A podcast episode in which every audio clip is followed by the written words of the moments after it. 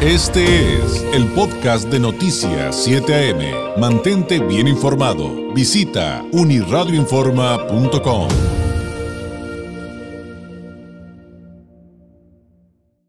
Le agradezco enormemente a la maestra Isabela Esquivel Ventura, ella es maestra en políticas públicas y de género, nos tome la llamada en esta mañana de viernes. Maestra Esquivel, muy buenos días. Hola, ¿qué tal David? Muy buenos días, un gusto estar aquí con ustedes. Gracias. Pues em, recientemente, maestra, hemos eh, visto cómo en varias partes del país, como también sucedió aquí en Tijuana, eh, en Mexicali, en diversos puntos de Baja California, hubo movimientos eh, para exigir aborto libre y seguro, movimientos feministas, movimientos de mujeres. Aquí se declararon separatistas. Eh, pero ha habido mucha división de opiniones respecto a este tipo de, marchas. Podríamos empezar por ello, maestra. ¿Por qué, eh, ¿por qué la falta de solidaridad? Eh, ¿Por qué se dan este tipo de manifestaciones? suponemos, suponemos, pero le agradecería que usted nos los explique, que tiene mucho que ver con la historia que hemos vivido en países de Latinoamérica en general, pero obviamente nos interesa hablar de México. ¿Por qué tanta división con un tema en el que muchos consideramos debería de haber solidaridad? Muchas gracias por la pregunta, David. Me parece muy importante precisamente hablar de este tema y la falta de solidaridad que ha habido con las protestas de las mujeres, las protestas feministas. Hay que recordar que además el día de hoy estamos en un día histórico que nos recuerda que la protesta social en México es criminalizada y, estigmatizada, es decir, eh, en, por nuestra cultura y no nada más la de México, como bien dices, en América Latina y también en el mundo, expresar nuestras ideas y ello incluye expresar nuestras demandas sociales ha sido motivo de estigmatización y criminalización por parte de las autoridades y también pues por parte a través de la opinión pública digamos y el y la opinión de la gente lo común y eso se ha extendido a todos los movimientos sociales, pero en el caso particular de los movimientos feministas y movimientos de mujeres, agregaría el componente de la misoginia que está implícita en la cultura machista que vivimos.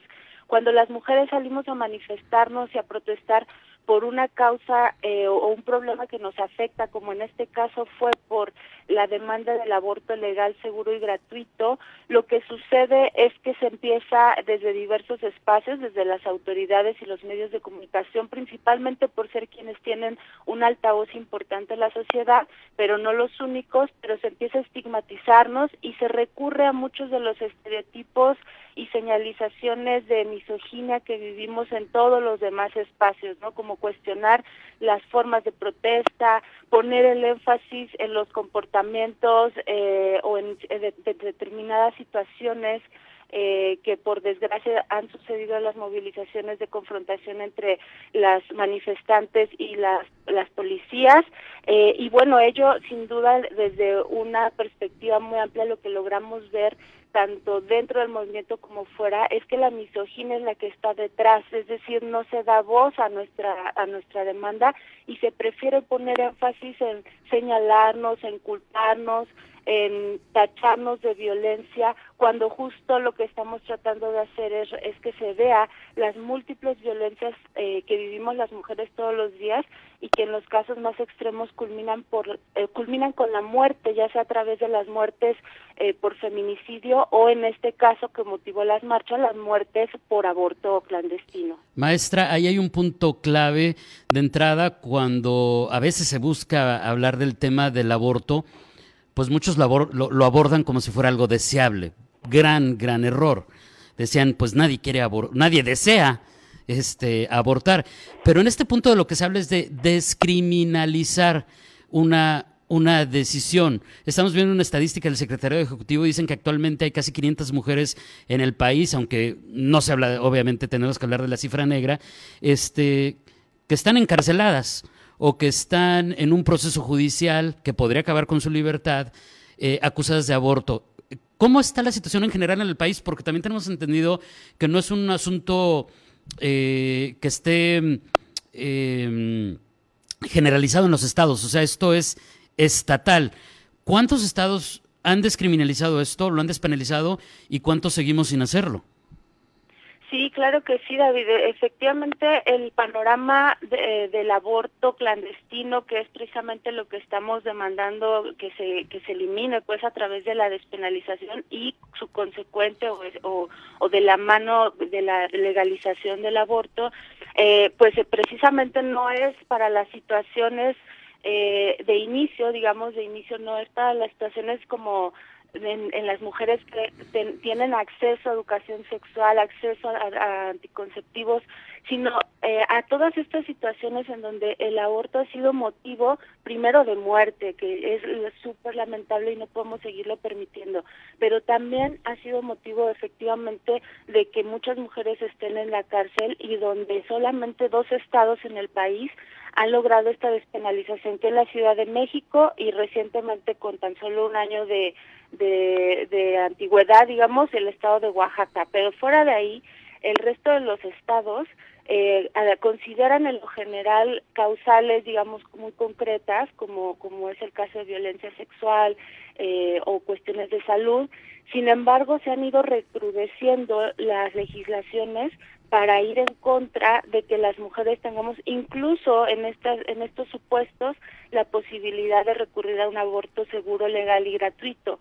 Entonces tenemos un panorama que ha ido criminalizando cada vez más a través de recrudecer las leyes y muchos pendientes porque además eh, el tema de la salud, eh, digamos, eh, es, el, es precisamente también uno de los temas en donde tenemos muchos vacíos. Aunado al aborto o a las muertes por aborto, tenemos la mortalidad materna, ¿no? Entonces, si sumamos todas estas muertes de mujeres por distintos aspectos asociados a la falta de acceso a recursos o condiciones sanitarias adecuadas, las muertes de mujeres eh, en estadística crece. Y como bien dices, hay todavía mucha falta de información, porque el estigma que tiene el aborto ha impedido que haya tanto cifras oficiales como cifras precisas y el aborto tiene muchas variables que considerar. Entonces tenemos que avanzar en eso principalmente para que las mujeres dejen de morir y para que dejen de ser encarceladas por, por estos motivos que se van incorporando en las legislaciones locales. Maestra, le voy a hacer de abogado del diablo para tratar de entender algunas expresiones, algunas de ellas lamentablemente muy repetidas, por ejemplo, en redes sociales. Eh, ¿Y cómo, cómo podemos responder para eh, educarnos? Porque creo, que eso sería como el fondo de todo esto. Informarnos correctamente, informarnos desde el punto de vista eh, también científico, hay que decirlo. Y me refiero a qué contestar cuando vemos que alguien dice, ¿por qué manifestarse así? Pueden manifestarse pacíficamente y todos también vamos a entender por qué hacerlo con violencia, por qué haciéndolo rayando, por qué haciéndolo destruyendo, por qué manifestarse hasta quemando, maestra. Pues es una pregunta un tanto difícil porque dependiendo también del contexto en el que estamos eh, y también desde dónde hablamos, eh, pues puede haber muchas reacciones, no muchas reacciones que van pues desde pedir el respeto a la manifestación, es decir, que el centro de las manifestaciones no es la forma en que se hace, sino el tema central por el que nos estamos manifestando, pero bueno, también hay hay eh, tanto sectores de los movimientos como personas pues que pues que reaccionan evidentemente desde la molestia, desde el enojo, porque como decía, estas expresiones pues son una extensión de la misoginia, ¿no? Es decir, otra vez poner el énfasis en estas formas. Difícilmente podría atreverme a decir como una manera correcta, digamos, o, o una sola forma de responder, pero me parece que la clave es la eh, información para la toma de conciencia, es decir, no cualquier información, por desgracia, actualmente las redes sociales están haciendo un papel eh, de pseudo educación de la ciudadanía, en donde solamente con una foto aislada, una nota aislada eh, que además no tiene fuentes verificadas, etcétera, es la que están asumiendo las personas eh, como verdaderas y a partir de ahí se forman opiniones eh, distraídas del tema central o de comprender la situación completa y eh, colocan sus opiniones pues de manera muy pues simplista o, y además que reproduce esta misoginia. Entonces creo que la clave o lo que lo que estamos también tratando de hacer desde muchos espacios por ejemplo como este es hacerles llegar un panorama más amplio de una información sobre la situación que motiva a las protestas. Pondría más el énfasis en, en, las motivaciones de la protesta más que en las características de la misma, porque de entrada las protestas sociales también son muy complejas.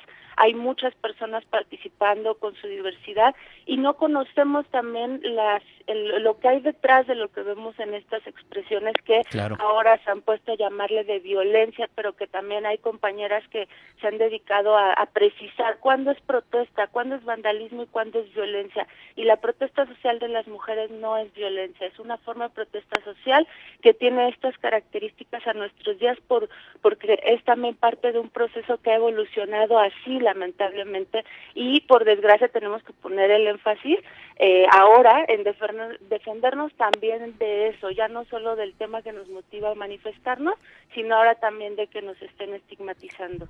Claro, hay que acabar definitivamente con eso. Otra cosa que se comenta mucho, que lo he visto innumerables veces en redes maestra, ¿Por qué, las, mujeres lo hacen de una manera separatista? Esto es de todos. Los hombres, los hombres también deberían de opinar. Se necesitan dos para engendrar a, a un nuevo ser. ¿Qué responder a ese tipo de comentarios?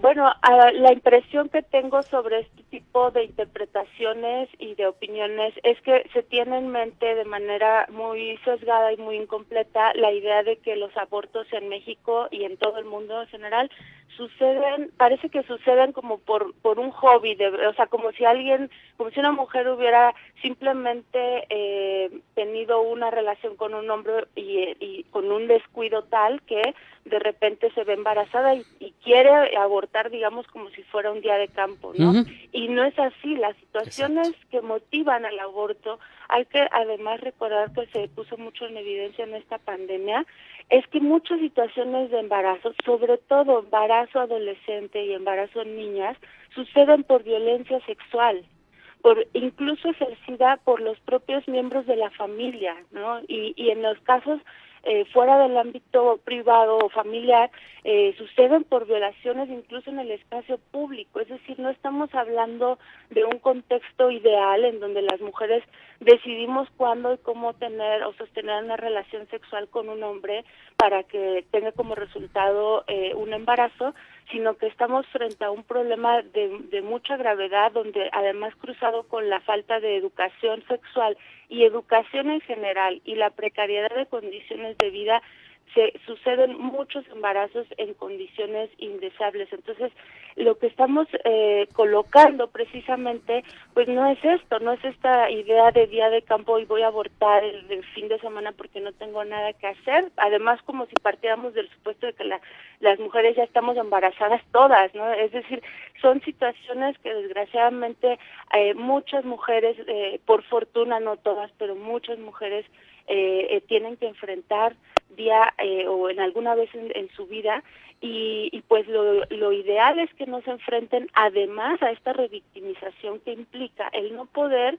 tomar una decisión de lo que pasa con sus vidas en adelante a partir sobre todo de estos casos traumáticos que comento, pero que no son los únicos. Entonces hay que voltear también a ver eh, lo complejo que es eh, eh, toda la situación de México y como decía en esta pandemia se evidenció que la violencia sexual aumentó. Entonces imaginemos muchos embarazos que están sucediendo como resultado de la violación o del abuso sexual y que no pueden, además de todo, tener acceso al aporto seguro, legal y gratuito.